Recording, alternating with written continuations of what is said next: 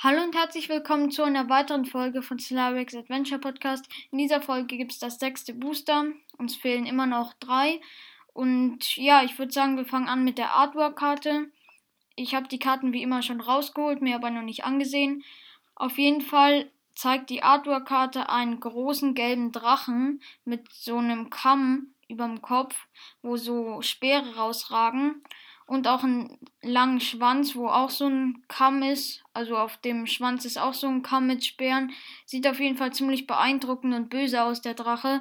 Unter ihm ist so eine Landschaft, so ein bisschen zerklüftet sieht die aus. Aber ich glaube, das ist auch so eine Art Dorf. Auf der Rückseite steht wie immer Kamigawa Neondinas, die Artworks. Das Bild soll eben AO, der Morgenhimmel, darstellen. Dann stehen da wieder so chinesische oder japanische, ich weiß jetzt nicht welche. Schriftzeichen, Schrägstrich Ishikawa Kenta und ist die 46. von 81 Artwork-Karten. Sieht auf jeden Fall ganz cool aus. Dann kommen wir zur ersten Karte. Das ist wieder so ein komisches Land, glaube ich, nur halt kein Sumpf wie im letzten Booster, sondern so ein Wald. Also über dem Baum, das soll ja immer das Zeichen für Wald darstellen, sind noch so Schriftzeichen und es ist so zeichentrickmäßig also das Design, also natürlich ist alles gezeichnet, aber es sieht halt nicht so, also überhaupt nicht so echt aus, sondern eher so ein Gemälde. Auf jeden Fall glaube ich, dass es so solche Länder auch gibt, halt im anderen Design, weil das ist ja eine Edition und vielleicht sollen die irgendwie so eine Neuheit dafür bilden. Also es gibt ja die normalen Länder auch, die kann man auch in Boostern ziehen, die sehen ganz normal aus, aber ich glaube auch solche gibt's. Und ja, auf jeden Fall kommen wir dann zur nächsten Karte. Die heißt Entdeckung des Unmöglichen für zwei beliebige, ein blaues Spontanzauber, Schaue dir die obersten fünf Karten deiner Bibliothek an, schicke eine davon verdeckt ins Exil und lege den Rest in zufälliger Reihenfolge unter deine Bibliothek. Du kannst die ins Exil geschickte Karte wirken, ohne ihre Mana-Kosten zu bezahlen, falls es ein Spontanzauber mit Mana-Betrag 2 oder weniger ist. Falls du dies nicht tust, nimm sie auf deine Hand. Die Karte ist ungewöhnlich. Also ich finde sie ganz gut, weil man davon halt eine Karte wirken kann, ohne ihre Mana-Kosten zu bezahlen, falls es halt ein Spontanzauber mit Mana-Betrag 2 oder weniger ist.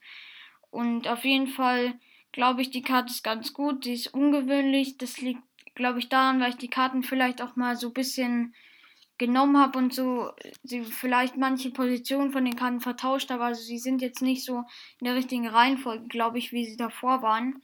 Ich habe sie mir auf jeden Fall noch nicht so richtig angeschaut, aber ja, dann kommen wir zur nächsten Karte. Essenzfang für zwei blaue Spontanzauber. Neutralisiere einen Kreaturenzauber deiner Wahl. Lege eine plus 1 plus 1 Marke auf bis zu eine Kreatur deiner Wahl, die du kontrollierst. Und der Spruch ist, die Futuristen betrachten die Tradition der Kami-Bindung als anachronistisch und ineffizient und streben ständig danach, die spirituelle Kraft durch Technologie zu übertreffen. Und die Karte ist auch ungewöhnlich. Also für zwei Mana ist es eine ziemlich gute Karte. Weil neutralisiere ein Kreaturenzauber deiner Wahl ist ganz gut. Und dann kann man halt noch eine plus 1 plus 1 Marke auf eine Kreatur legen. Also auf jeden Fall ganz gut. Seismische Welle oder seismische Welle. Aber ich glaube eher seismische Welle. Ich weiß es jetzt nicht ganz genau. Für zwei beliebige ein rotes Spontanzauber auch ungewöhnlich. Die seismische Welle fügt am Ziel deiner Wahl zwei Schadenspunkte und jeder Nicht-Artefakt-Kreatur, der den Gegner deiner Wahl kontrolliert, einen Schadenspunkt zu. Und der Spruch Vorsicht, Soldat des Kaisers, selbst die Erde erhebt sich gegen dich. Auf jeden Fall für drei Mana finde ich es, also vielleicht ein bisschen teurer Preis, aber ja, eigentlich geht die Karte in Ordnung.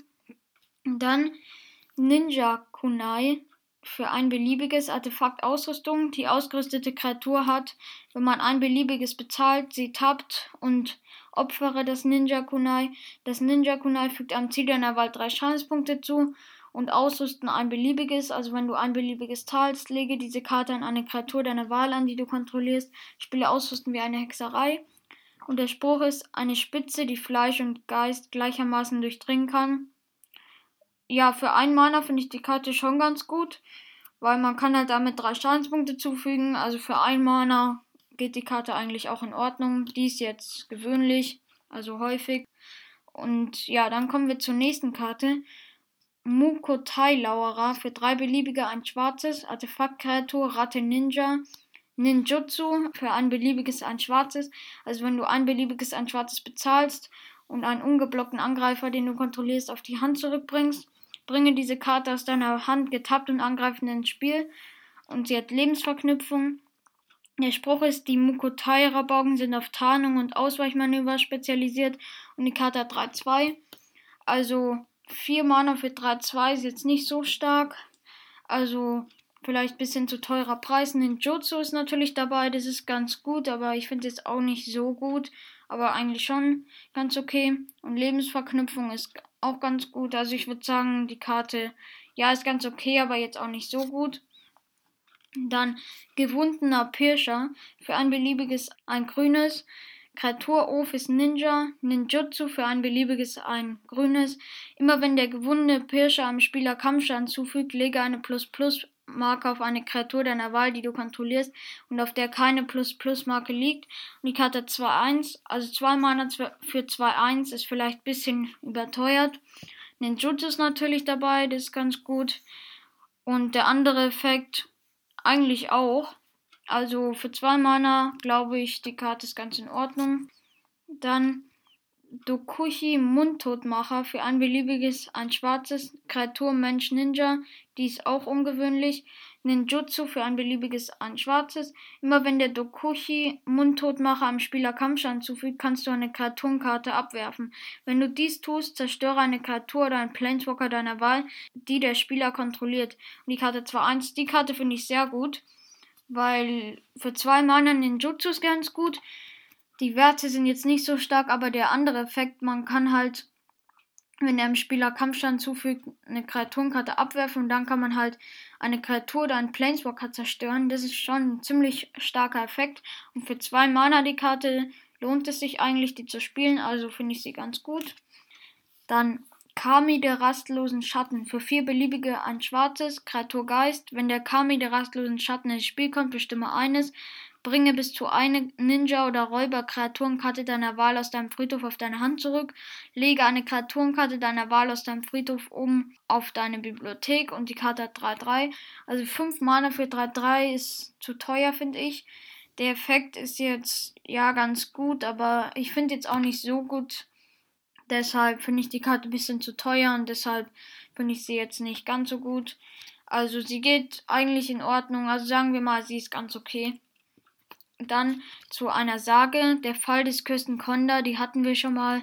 Für zwei beliebige ein weißes. Du kriegst sie eine Sagenmarke beim ins Spiel kommen nach deinem Zielsegment. Bei römisch 1 steht, schicke eine Kreatur deiner Wahl mit Mana-Betrag 4 oder mehr, den Gegner kontrolliert, ins Exil. Ein ziemlich guter Effekt.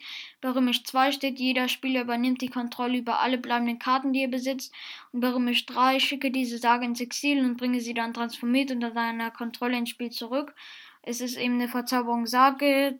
Bei Römisch 2 der Effekt verstehe ich noch nicht so ganz.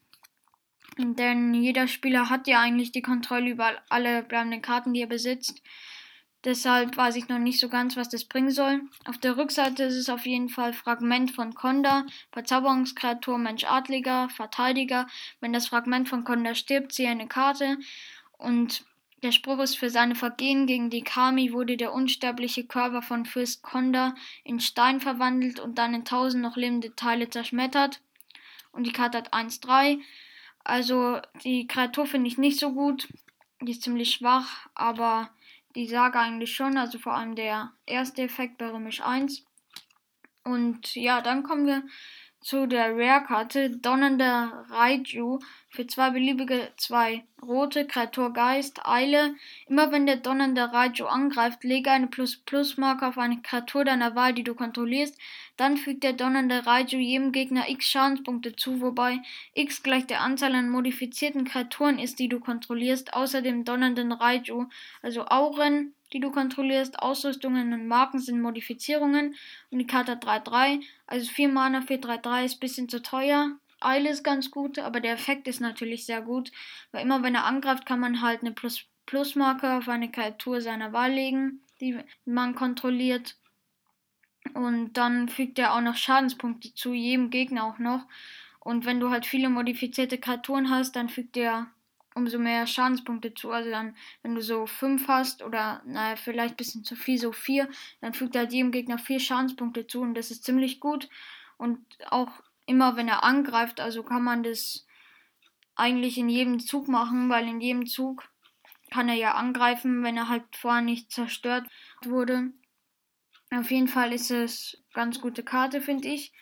Dann zur Extrakarte verstärkter Ronin hatte ich auch schon mal gezogen. Für ein rotes Artefaktkreatur, Mensch, Samurai, Eile. Zu Beginn deines Endsegments bringst du den verstärkten Ronin auf die Hand seines Besitzers zurück. Und Blutzoll, also für ein beliebiges ein rotes, wirft den verstärkten Ronin ab. Dann kannst du eine Karte ziehen. Und die Karte hat 2-2. Also für einen Mana 2-2 ist ziemlich gut, nur kann er halt er kann, glaube ich, angreifen, aber er kann nicht blocken, weil er ja zu Beginn seines Endsegments dann auf die Hand zurückkehrt. Ja, auf jeden Fall für einen Mana geht er eigentlich in Ordnung, ist jetzt aber so eine starke Karte. Dann die letzte Karte ist eine Karte, die man zur Darstellung einer doppelseitigen Karte verwenden kann. Also jetzt nichts Besonderes. Ja, und das waren eigentlich schon alle Karten aus diesem Booster. Also eigentlich waren die Karten ganz gut, also jetzt auch nicht so gut. Manche hatte ich halt schon. Und die Rare-Karte war auch okay. Also das Booster war jetzt nicht ungewöhnlich oder so, halt ein ganz normales Booster.